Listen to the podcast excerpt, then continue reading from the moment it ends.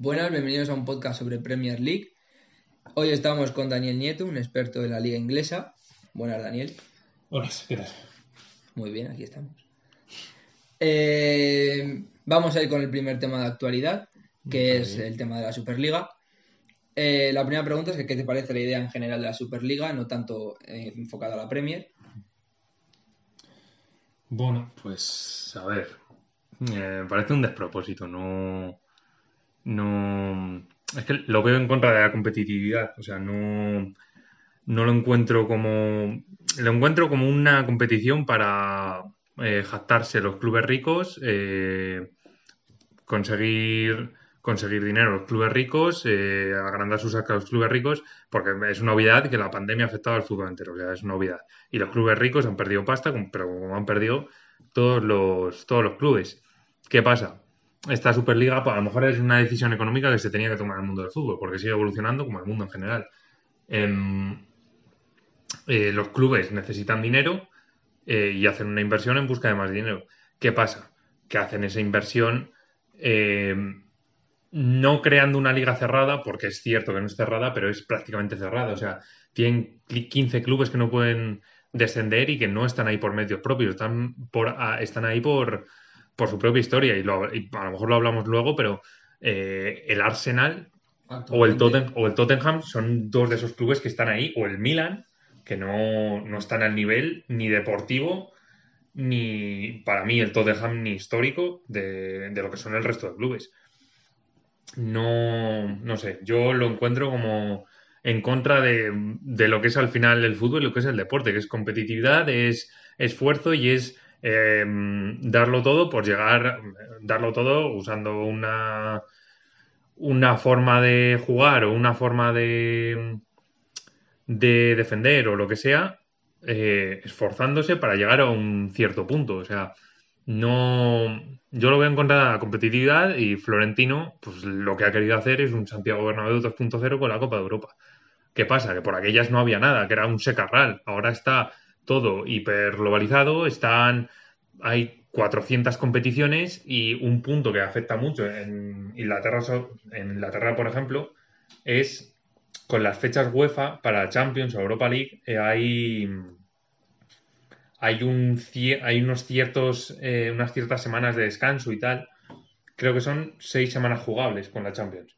Con la, con la Superliga serían 20 semanas. O sea, es que, por ejemplo, la Copa de la Liga inglesa la, la eliminarías. O sea, a mí me parece un despropósito. Eh, Florentino, pues lo que he dicho, ha querido, ha querido controlar una competición y, y esto es lo peor, ¿no? Que no, no es una competición eh, que sea controlada por un organismo como puede ser la UEFA, que bueno, eh, mejor no entrar en ese tema. Independientemente de cómo sea la web. Sí, pero no es un organismo con- eh, controlado por X organización, no, no, es un organismo controlado por los 12 clubes fundadores. O sea, eh, es que es una dictadura de esos propios clubes que se van a repartir eh, 300 millones por cabeza. Que también es otra. No, o sea, eso era en la teoría, porque no hay ni patrocinadores, no hay ni ingresos, no hay nada. O Claro, sea, los televisivos.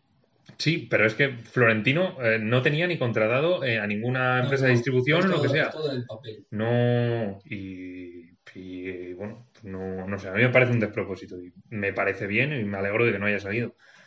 ¿Qué hay que hacer ahora? Ahora eh, hay que mirar por el bien de que la UEFA Champions League no pase a ser una Superliga con otro nombre, que es lo que ha planteado la UEFA, que salió el otro día disfrazado, bueno, disfrazado, eh, oculto por toda la mierda esta de, de la Superliga y, y es, joder, es de cuidado, eh, porque marca más limitación a clubes pequeños, dan más dinero a clubes grandes, eh, entran creo que son dos clubes por coeficiente histórico, lo que si un movimiento en dos días ha conseguido tumbar la idea de Florentino, que sea el tío más poderoso del fútbol europeo, de los más poderosos, eh, pues se tiene que seguir ese movimiento, por lo menos en redes, que se ha visto increíble, yo no había visto No de- hay apoyo a esa Superliga. Mm, salvo cuatro contados, en, sobre todo en Premier, por ejemplo, eh, los aficionados han echado al cuello a los Claro. equipos. En España al Atlético le han caído por todos lados, en Italia más de lo mismo. Y además es lo que tú dices de que mm, hay equipos que están en ese top que en realidad no están al nivel ahora mismo ni de Hmm. top 15 de, de Europa. Arsenal Es, el- es sí. que en, Es el ejemplo más claro. en su liga no está ni peleando por puestos, que bueno, eso lo hablaremos después. Pero vamos, más entrando a Premier, ya es si está de acuerdo, que seguro que sí, con Mm. la decisión de los clubes ingleses de marcharse de la Superliga los primeros. Y el porqué de ello. Sí, o sea, sí, obviamente estoy de acuerdo.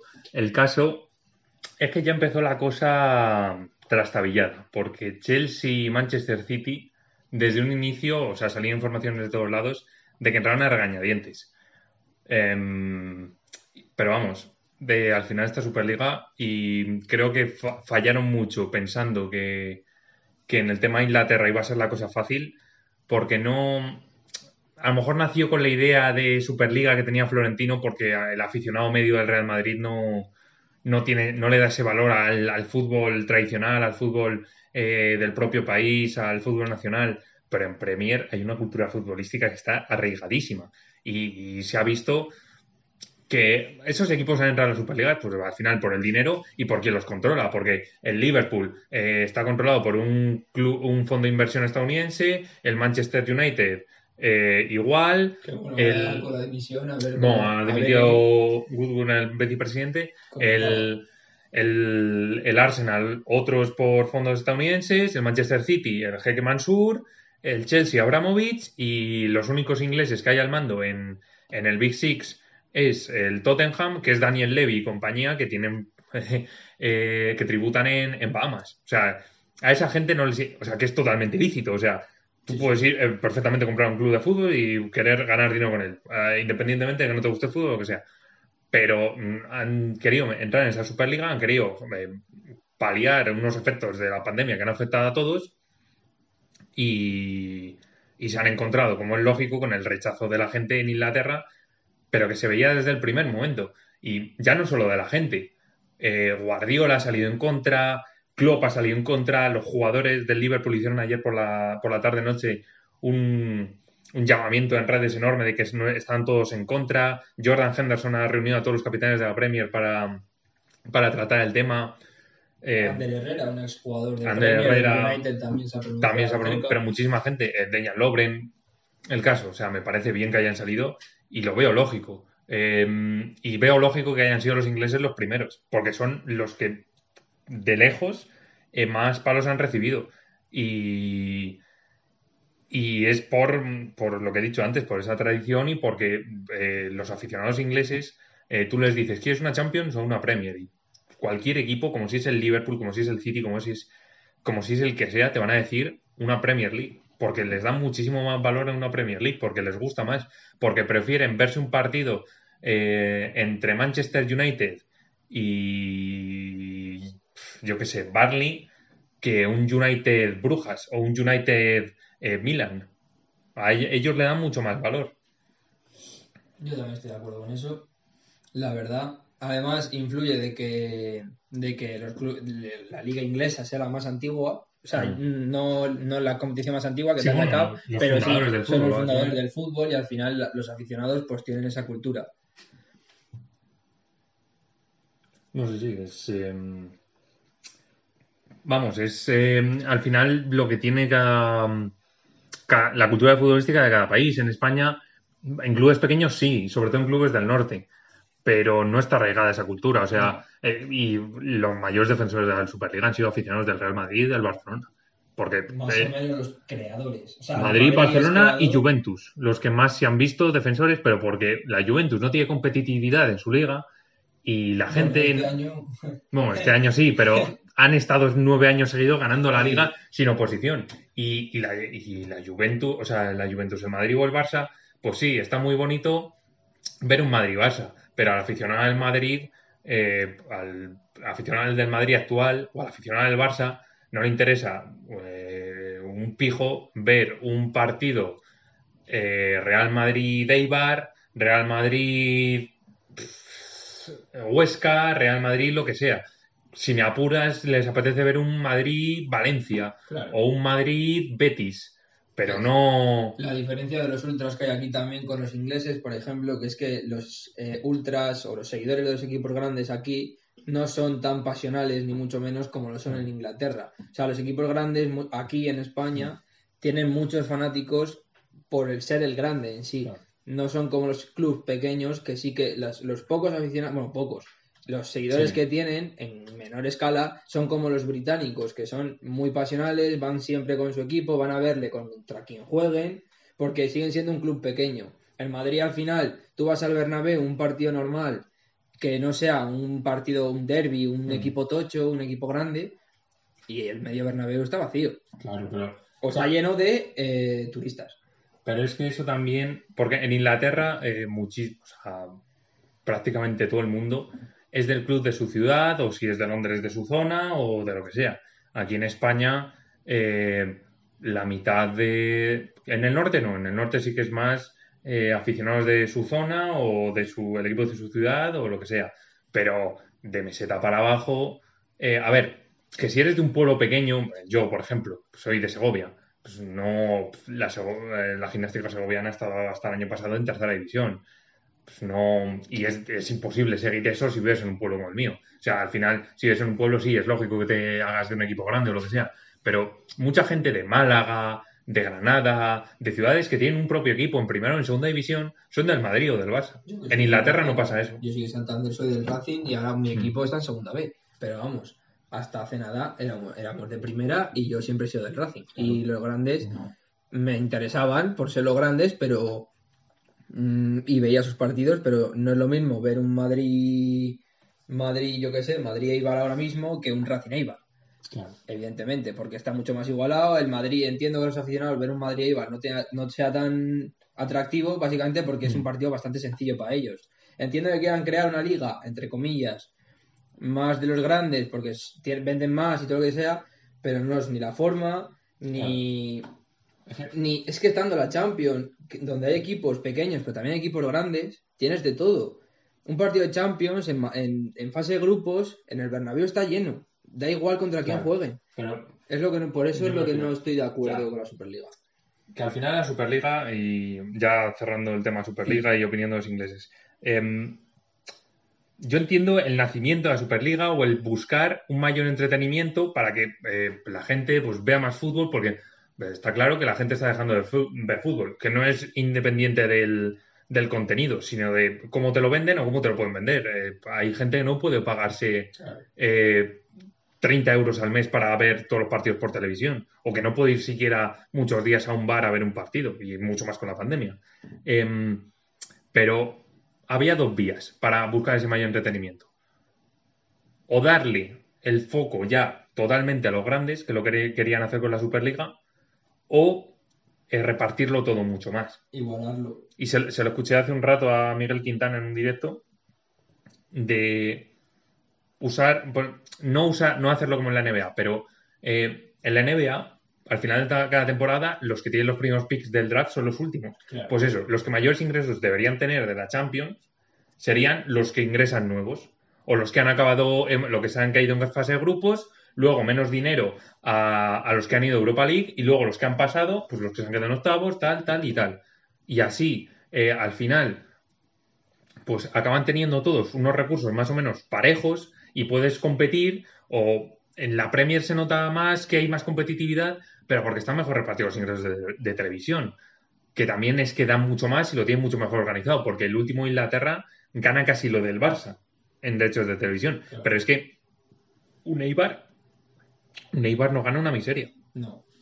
Eh, lo decía, no lo vamos a seguir con este tema porque da para otro podcast entero, pero lo decía el otro día en el chiringuito, eh, no me acuerdo quién fue, pero lo decía en el chiringuito el otro día que el Málaga ganaba 8 millones eh, antes en derechos Mm. televisivos y el Madrid y tal ganaban 140. No, sí, sí, sí. Claro. Y lo, lo igualaron un poco, rollo que los últimos, 2013, algo así, los últimos llegaban a 20, 30, pero comparados con los 100 millones del Madrid, pues no. Y esa, al Madrid es un club, o el Barcelona, que no necesitan esos 100 millones. Los necesita un Eibar, un Valladolid, un Valladolid que tiene, que es la, la plantilla de lejos más limitada, aunque tengan a Ronaldo de presidente o lo que sea, es la plantilla de lejos más limitada de primera división española.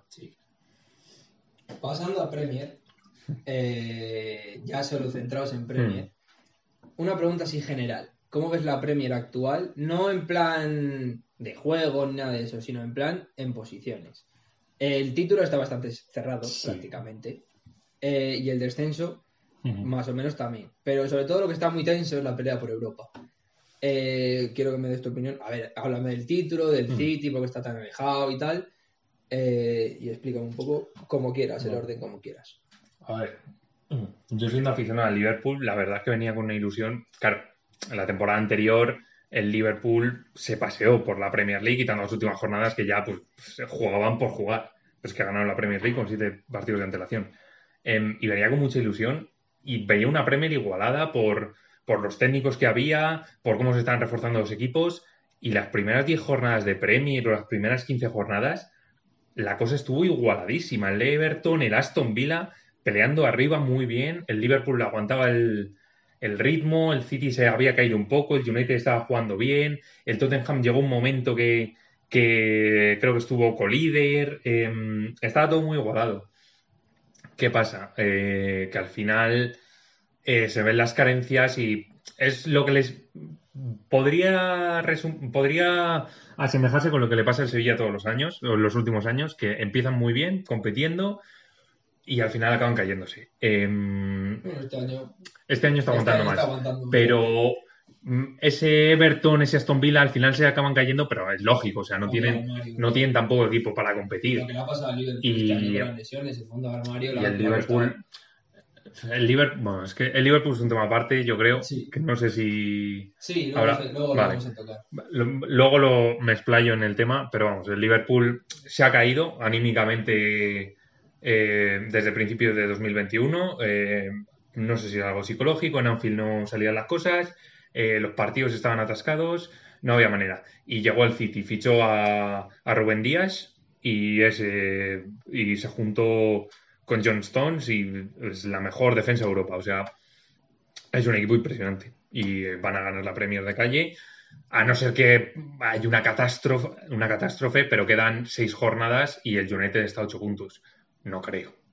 Lo, o sea, lo veo imposible. sea, puede pasar matemáticamente, puede Claro. pasar, pero es que el City da mucha confianza ahora mismo. El- y juegan muy bien. Juegan muy bien. Em, el caso ya, y es lo, y bueno, ah, voy a pasar primero al descenso antes de hablar Sí, sí, de la pelea por, por Europa, el descenso, pues bueno, al final se ha sellado, yo creo, con dos clubes que yo creo que la mayoría que seguimos Premier y que vemos eh, de continuo y que más o menos tenemos entendidos a los equipos del Championship, eh, lo preveíamos, que eran Fulham y West Brom, que el, Fulham eh, al final es un RQR, o sea, asciende, eh, le pasó ya, le pasó la última vez, ascendió, eh, se gastó una morterada en fichajes, le salió todo mal, descendió estrepitosamente, Futbolista, creo que fue, ¿no? colista y una horrible en puntos. Eh, y esta temporada lo está haciendo horrible, que no han fichado superestrellas, han ido prácticamente con, con lo que tenían en Championship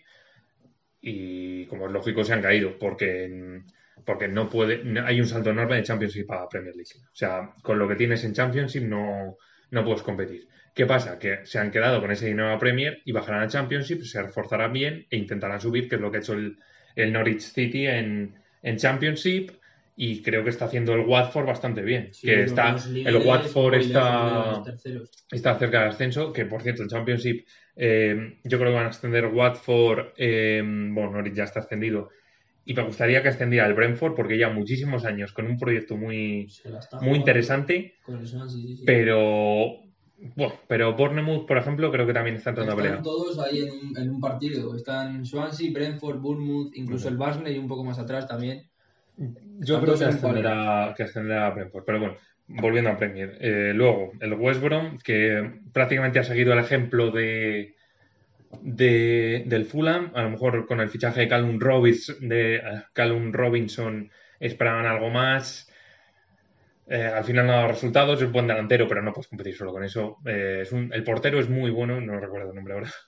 No, pero pero no puede no, no tiene equipo para competir y es lógico. Y yo creo que lo que ha sorprendido a todos es la caída estrepitosa del, del Sheffield de Chris Wilder que mm, no se le han ido tantas piezas se reforzó mal en verano el fichaje de Ryan Brewster no, no sirvió para nada eh, caída estrepitosa y Pero así, es, Y- aunque no se hayan reforzado bien, se tenga la misma plantilla y tal, es casi un cambio espectacular. Es que del temporadón del año pasado a la debacle de Es este. que el tema fue que el, el año pasado vendieron al 150% de, su- por ciento de sus posibilidades. O sea, Tenías expectativas Ca- casi entran en Europa el Sheffield United, un recién ascendido, que jugaba muy bien, porque es que un estilo alo- alocado que nadie entendía, porque los centrales subían como extremos, eh, acababan los dos pivotes bajando al central, los interiores se metían hacia adentro, era una locura, pero funcionaba.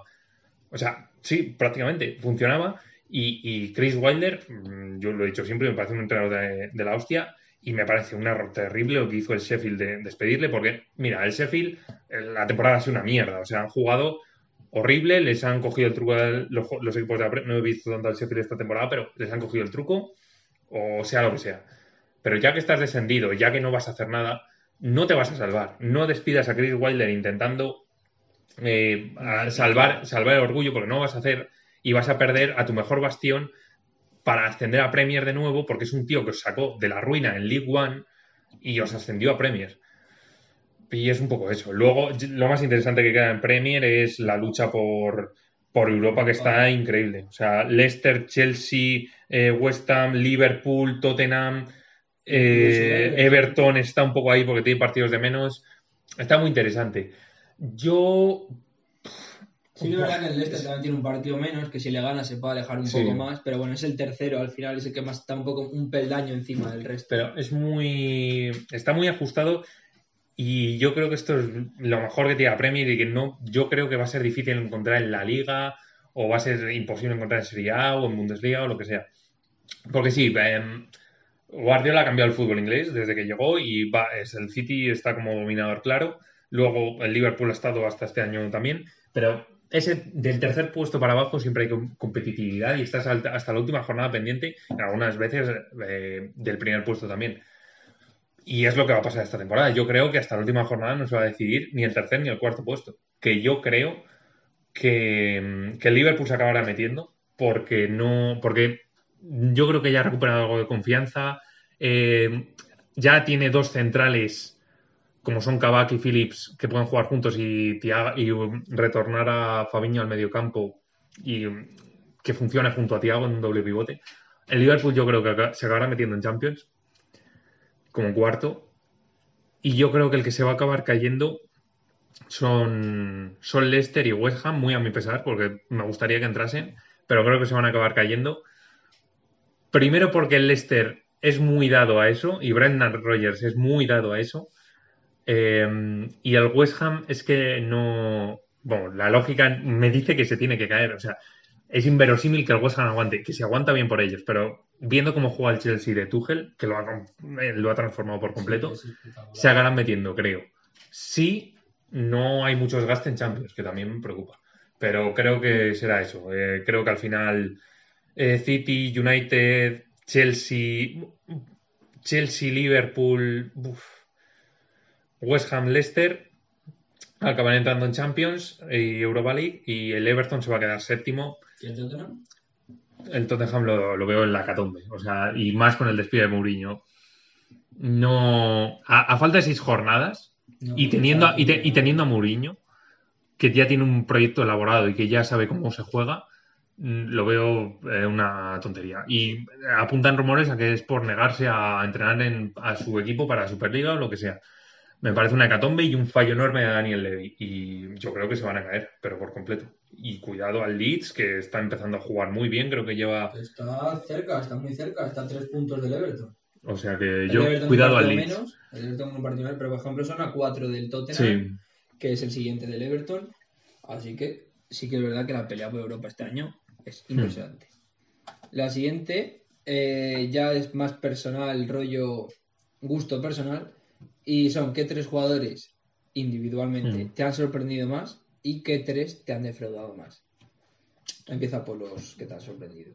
Mm, vale. Mm, a ver, el primero, como aficionado al Liverpool, pero como aficionado a la Premier en general, eh, Diogo Jota eh, es imposible que no haya sorprendido a nadie. O sea, porque sí, todos sabíamos que era un jugadorazo en el, en el Wolverhampton y que, que era un pilar fundamental eh, para Nuno, pero claro, te ficha el Liverpool, que sí, te fichaba el Liverpool en, pri- en principio como, como sexto hombre, por así bueno, Sí, de- decimo- decimosegundo. decimosegundo hombre, por así decirlo, o sea, el primer cambio.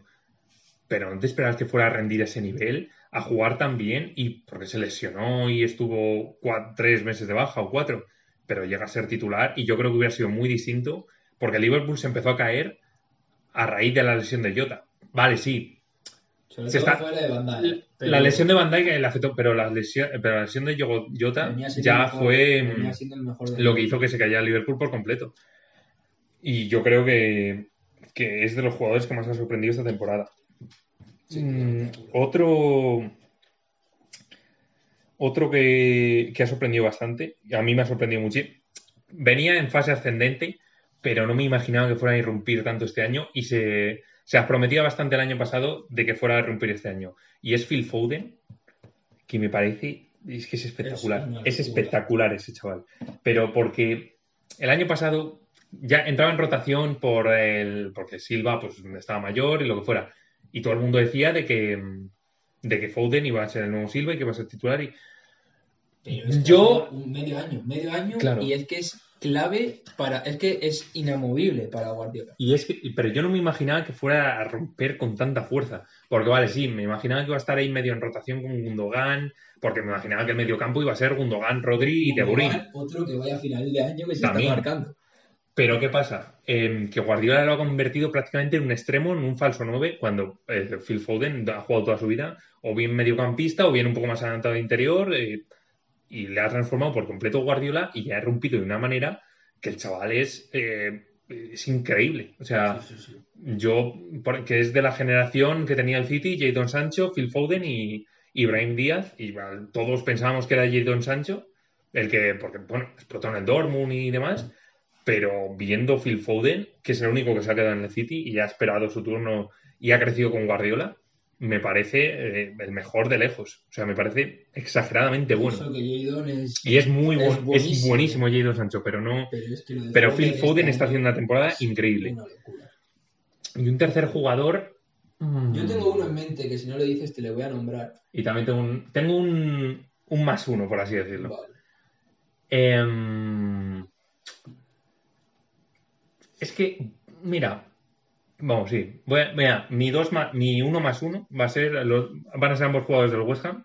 Y uno, uno es Thomas Sausage, que me parece increíble ese tío. O sea, e- es que controla eh, el juego aéreo de la mejor manera. Es un seguro perfecto atrás. eh, hace una pareja increíble con, con Declan Rice. O sea, ya la temporada pasada venía haciendo un buen final de año, pero ha explotado de una manera que es que estaba sonando para el United.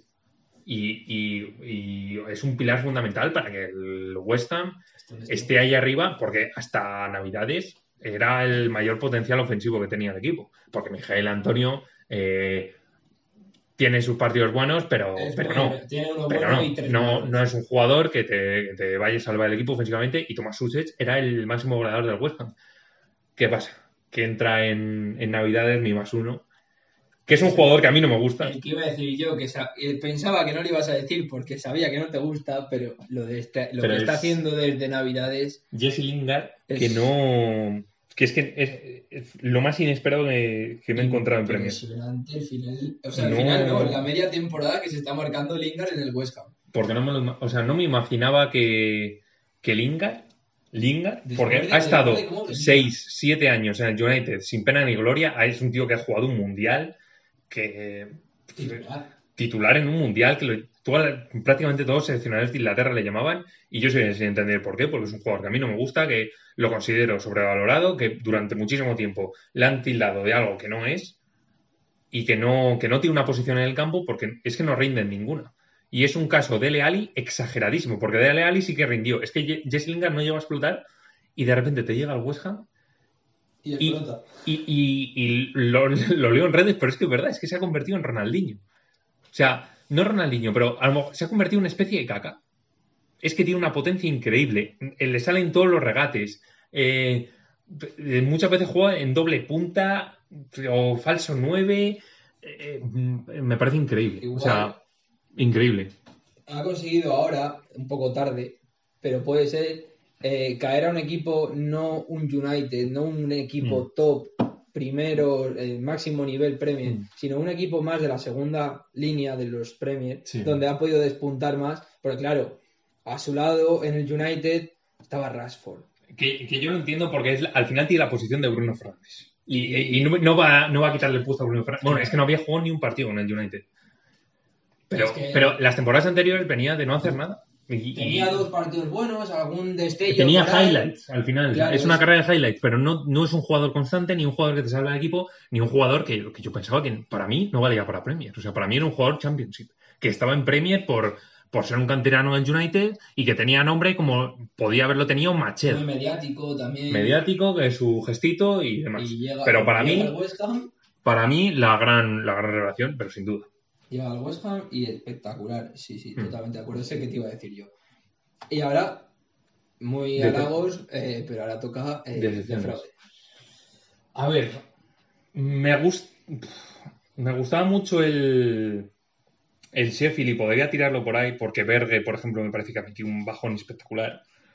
Mm, pero a ver, voy a empezar otra vez por el Liverpool, que es lo que más tengo controlado.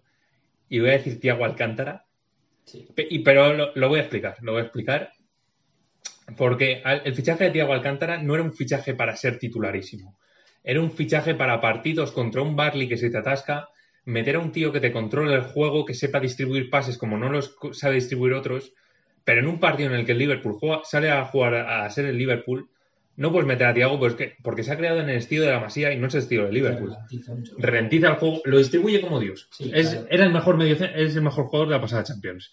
Pero no, no encaja a la perfección con el Liverpool y le iba a costar adaptarse, como es lógico, porque te- también que no tiene. Pasas de Bundes a Premier. Ta- no tiene el Premier, otro el este juego de Premier. distinto. Claro. Es un juego mucho más rápido. ¿Qué pasa?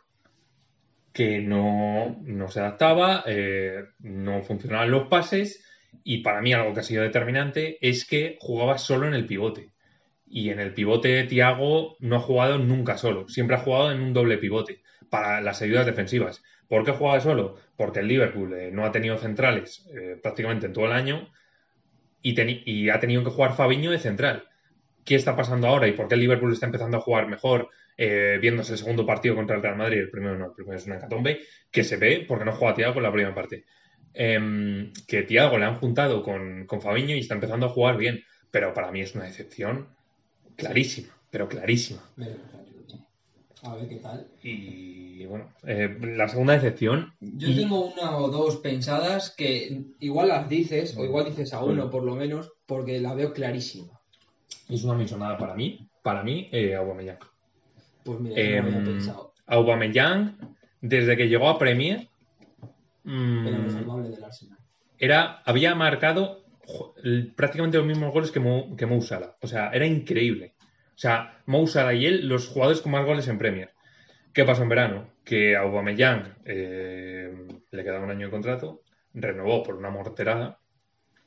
Y claro, ya te esfuerzas, te esfuerzas, te esfuerzas para conseguir un premio y cuando ya tienes el premio te dejas de esforzar. Y es lo que le ha pasado a Aubameyang. O sea, el bajón Ha visto que no podía competir en el Arsenal. el no bajón físico y, y a nivel también de calidad, yo lo he notado, de Aubameyang es increíble. Es que era años Increíble. sí, sí, es lo que tú dices. O sea, es increíble. Sí, Y, sí, sí. Pero para mí, el, porque es a nivel ofensivo, voy a decir uno de cada posición. Voy a, voy a decir cuatro, uno para cada posición. Y para mí es eh, increíble. Vale, defensas, para mí, eh, y me duele mucho decir esto, pero el- la mayor decepción defensiva, Trent Alexander-Arnold, la temporada de Trent ha sido eh, paupérrima. O sea, ahora está subiendo un poco el nivel, está volviendo a jugar bien, o mm, no sé, el cambio de dinámica del Liverpool. Pero el Trent de la temporada pasada, que subía sin conocimiento la banda, que entraba hacia adentro. Es que al final lo condiciona todo Van Dijk por la forma de sacar el balón del Liverpool, por cómo pasa el balón por las botas de ese tío. Y Pero- por, por el seguro de vida que te da Van También. detrás. No es lo Pero- mismo Van Dijk que. que Eh, sí, Cavani, Nathaniel que- Phillips que o lo que sea. Phillips. Pero no. El problema es eh, que Trent era vital para la construcción del juego de Liverpool. O sea, es que era un interior más.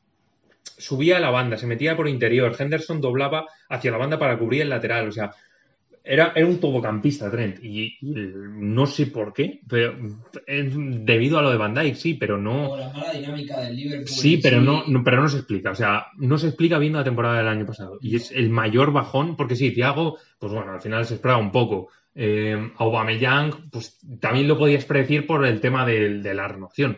Pero Trent, horrible, o sea, horrible.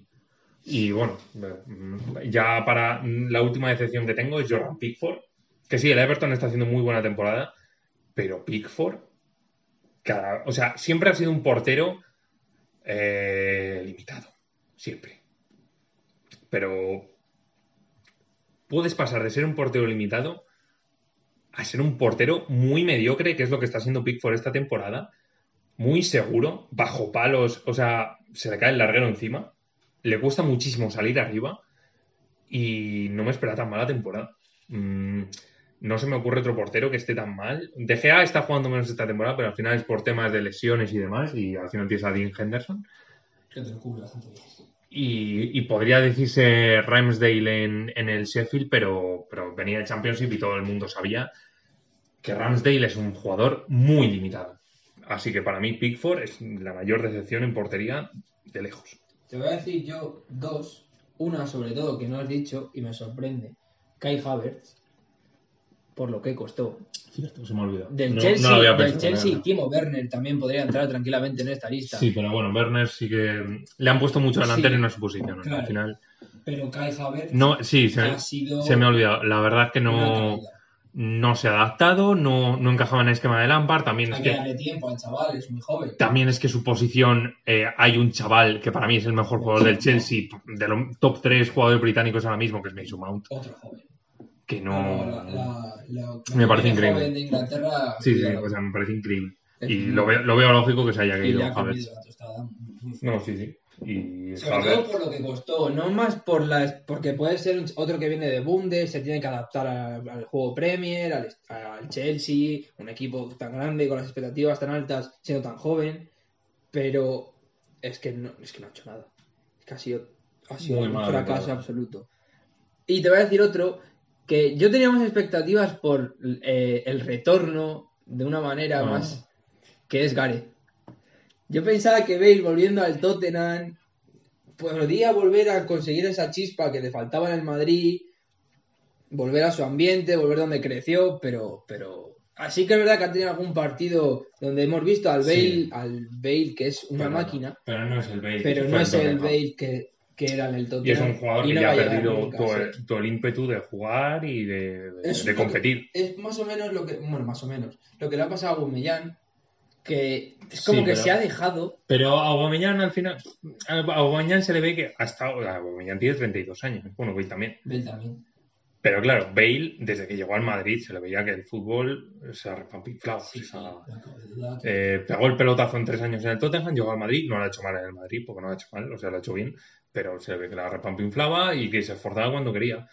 Y así pues no vas a ser titular ni vas a impresionar a nadie. Para Ah. mí, para mí no ha sido decepción porque no me esperaba nada de él. O sea, de Bale me esperaba que fuera suplente y que no jugara nada, que el Madrid se quitara eh, 17 kilos o lo que cobrase y para adelante. Yo no, no lo tengo como excepción, pero sí como tenía la esperancilla esa que tienes ahí de vuelve al Tottenham, no sé qué, igual vuelve a la Premier, vuelve a ser ese que corría la banda como un condenado, pero, pero no, no ha sido el caso. Ahora, eh, volviendo al Big Six, eh, ¿tú crees que a día de hoy, actualmente, que yo ya sé la respuesta seguramente, eh, sigue habiendo, sigue existiendo ese Big Six y di sí o no? Y no digas más, solo sí o no. Es complicado. A ver, Futbolísticamente hablando. futbolísticamente hablando, no. Vale. Económicamente hablando, sí. Sí. Y lo va a seguir siendo hasta que haya una diferenciación a nivel de juego espectacular. Digo, mm, el Arsenal y el Tottenham, el Tottenham no, porque las últimas temporadas estaba ahí. Pero el Arsenal, desde que se fue Wenger, eh, está cada vez más lejos del Big Six en cuanto a, en cuanto a juego. O sea, el Arsenal no pinta nada en la élite del fútbol inglés. ¿Qué pasa? Que al final, pues bueno, tiene unos ingresos y es la élite económica. Mm, No hay más. Y como futbolísticamente hablando, por ejemplo, el Arsenal este año, bueno, este año no, lleva ya El bastantes años que no. El Tottenham este año también ha pegado un Mm. bajón bastante interesante. ¿Crees que hay, y hay algunos equipos que están en ascenso, como el Leicester, desde que ganó la esa Premier, siempre está metido eh, en las No, peleas, menos la temporada después. menos la temporada de después. Eh, ¿Crees que hay algún equipo que está al nivel o superior incluso a alguno del Big Six, mm, sin contar City y esos que juegan a otro rollo?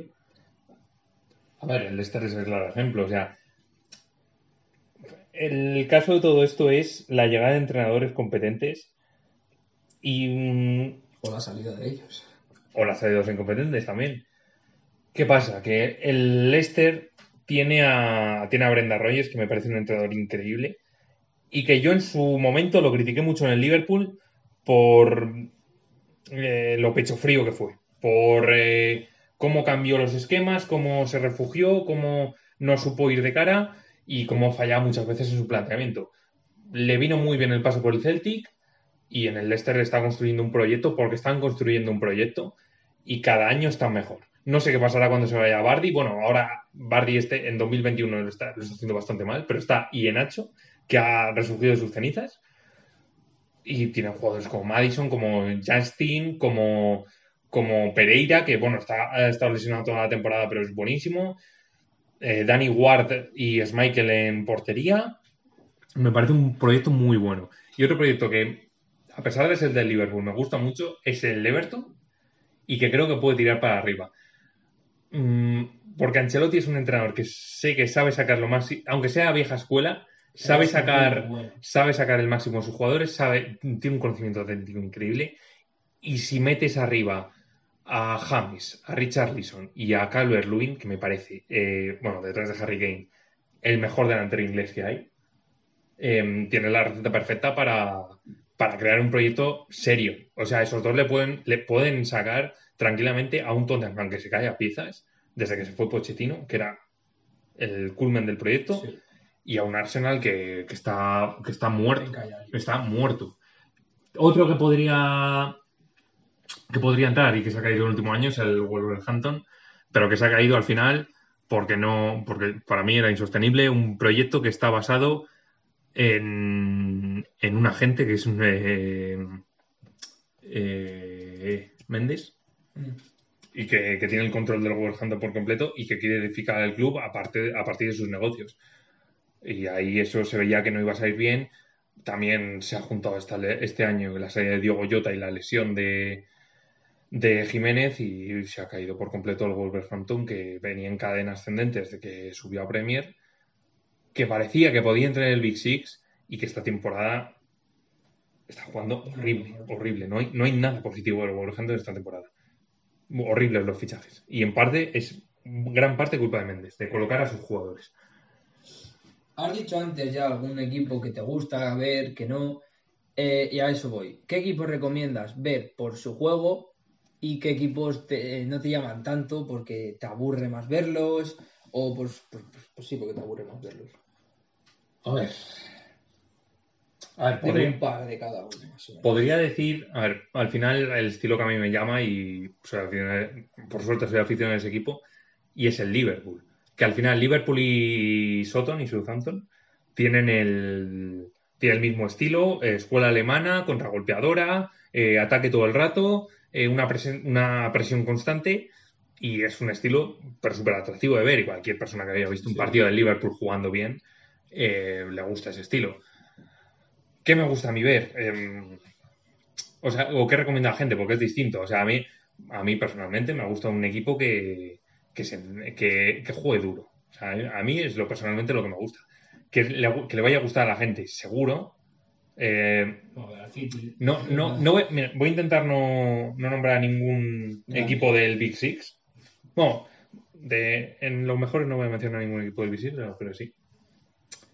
Eh, y voy a decir a dos que me has dicho. Y uno es el Southampton, que me parece que juega espectacular. Esta temporada no están saliendo las cosas.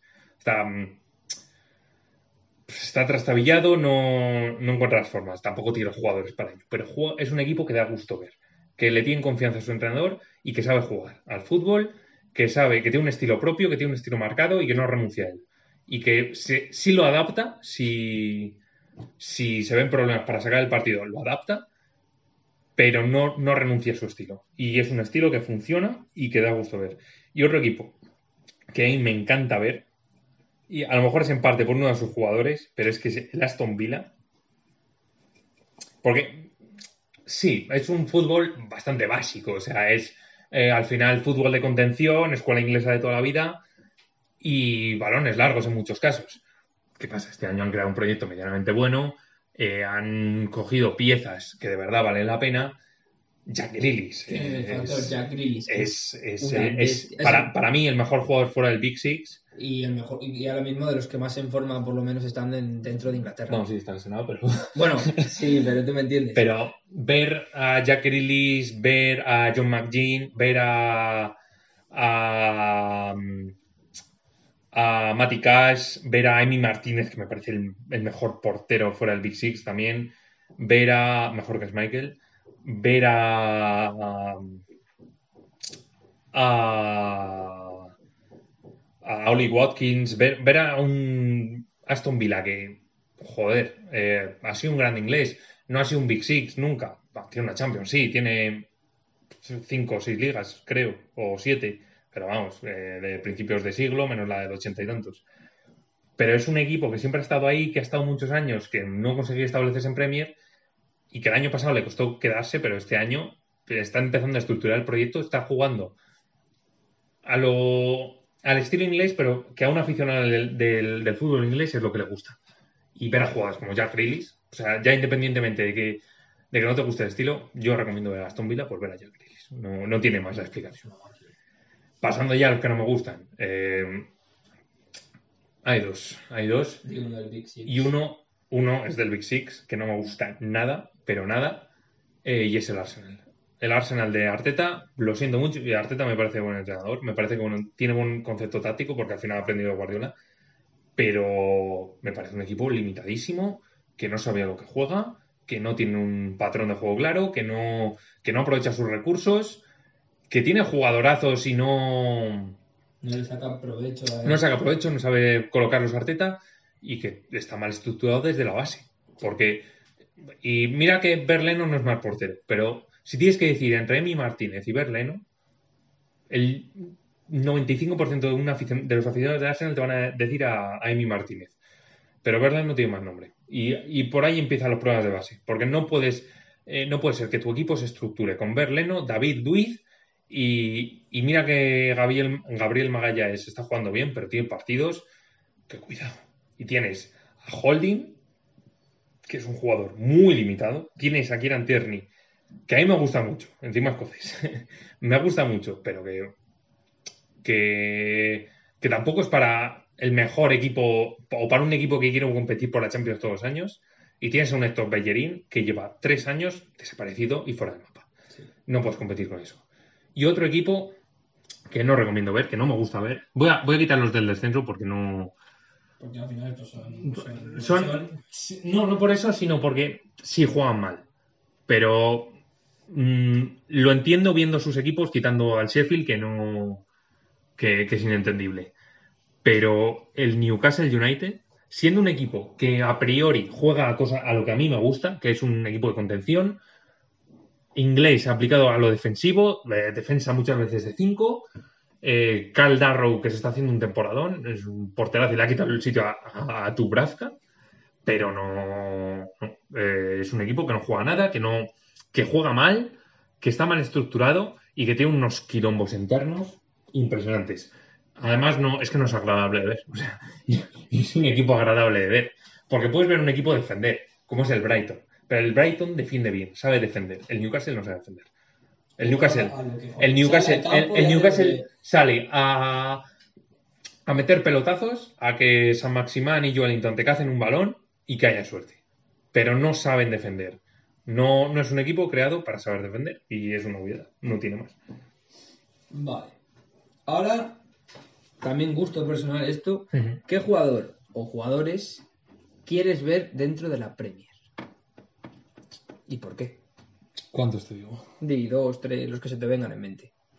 A ver. Uno, si solo te- se te viene uno.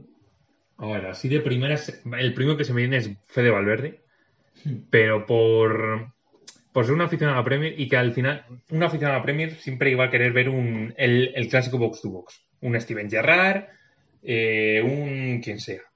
Y Fede Valverde es un box to box de manual. O sea, es un jugador que te encajaría en cualquier mediocentro a la Premier. Y en el Liverpool encajaría muy bien por el derroche físico que hace, por la burrada de jugador que es. Que es que es increíble. Eh, y es que es totalmente estilo Premier.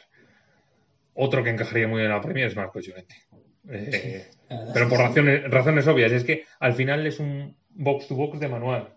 No. No tiene mucho más. Pero es el estilo de juego que es que encajaría perfecto en la Premier. Pasando. Claro, jugadores muy físicos. O sea, que también tienen calidad, evidentemente. O sea, vamos a ver, estamos hablando de jugadores de élite. Claro. Pero es que el físico que tiene el Fede Valverde para ser un volante. O, o Marcos Llorente, que, bueno, yo Mm. Marcos Llorente no, no le calificaría ni en posición porque es que juega de lo que quiere. Es que es una locura. Y otro, voy a decir, el último que se me viene a la mente porque ahora mismo no pienso en más. Pero Lautaro Martínez, con la potencia física que tiene, el tren inferior que tiene, Eh, es que, es que sería, per- sería perfecto para, para suplantar a Agüero. No lo va a hacer el City porque, bueno, según dice Guardiola, no tiene dinero, no me lo creo. Pero, pero no, pero sería perfecto. O sea, sería el Kun Agüero. Tal cual. O bueno, si el, si el Liverpool, por algún casual, se deshace de Firmino, lo mejor que encajaría ahí es Benzema, pero Benzema no se va a ir del Real Madrid, no tiene- como es obvio. No tiene pinta. Pero a eso me refiero, Pero que Lautaro no me esperaba y sí está bien tirada, porque además Lautaro, del fútbol argentino, se fue a la Serie A, que se está pegando con las defensas más, de las Sí, más sí, duras. Las, las defensas Claro. en Serie A son muy tochas y estaría acostumbrado a un juego muy físico también, como es en la Premier. No es lo mismo pasar un delantero español eh, un delantero de la, se- de la Liga Española, mejor dicho, a Premier que uno de la Serie A que se pega con unas defensas que cuidado. Juego muy, muy físico también. Sí, está bien Y tirado, la verdad. otro que te diría, que me acabo de acordar, es eh, Matisse de Ligt. Me parece increíble. O sea, es un- una bestia física. Y ahora que está empezando a jugar bien, que saca el balón, de cuidado. al Ajax otra vez. eh, es un jugadorazo y que es que te encajaría perfecto prácticamente en cualquier club Premier. Y sabiendo sacar la pelota, siendo tan. con- no es el mejor sacando la pelota, pero sabe sacarla. Y siendo muy consistente, es que. pues, Una pareja. si, si lo, si lo lleva, si lo fichas en Liverpool, Eso te iba a decir, una pareja. Van, Van Dijk de, eh, de Ligt, O sea, tener sería de increíble. Holanda Sería equipo, increíble. No pasa nada ahí. Ahí no pasa nada ahí. Y teniendo los laterales que tienes, pues la Sí. mejor defensa de la Premier. Mundo. Sí, vaya. y del mundo tranquilamente. Eh, y la última, esta ya es para acabar. Volvemos al tema con el que empezamos, la Superliga. Pero ya has dicho que eres del Liverpool. eh, bastante del Liverpool. Eh, y sabemos que el Liverpool dentro del Big Six es un club peculiar. No es Sí. el típico, sobre todo por sus fans. Es- ¿Qué te parece su decisión sobre la Superliga de marcharse? ¿Por qué crees que eh, se equivocaron al decir que sí por su, por su mentalidad en general de la liga? Es que hay, que empezar a explicarlo de base. Y es que el componente social que tiene el Liverpool, porque es. El Liverpool es eh, 100%, porque sí, hay otros equipos que tienen leyendas y el Liverpool las tiene, como es lógico. Pero lo más representativo del Liverpool son sus fans, que no sé si será pasionalmente la mejor afición de Inglaterra. De las mejores es, está claro. Mejor es. Pero el Liverpool, dentro de los grandes equipos, es el más pasional, es el que más vive por sus fans y es el que el- es el único mm, componente de fanáticos que está marcado más bien por una ideo- ideología que es más tirado hacia hacia el socialismo, Bill Shankly, cuando el telón de acero eh, era la ciudad, al final era una ciudad obrera y el entrenador Bill Shankly, Bob Paisley, tiraban más hacia ello, hacia el componente social, siempre llamando a los fans. Y claro, cuando llegó, llegó el fondo FSG, que es el que está ahora en el Liverpool eh, estadounidense, a Liverpool, el Liverpool estaba cerca de la bancarrota, estaba muy mal.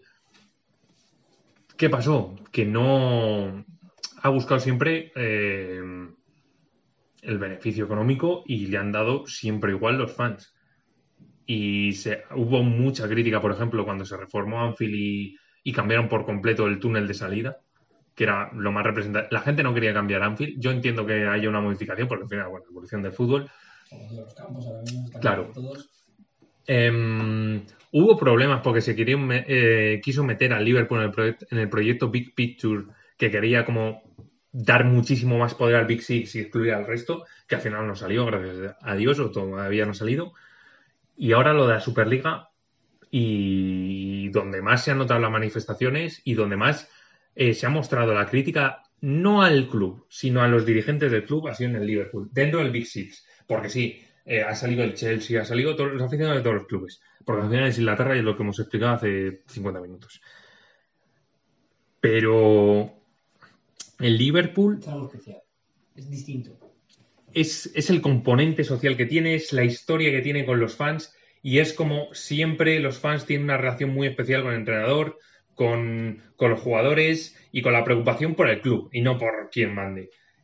Y, y ha, y ha habido un rechazo al Liverpool increíble. O sea, el partido del lunes contra el Leeds, em, las redes del Liverpool eran un desierto.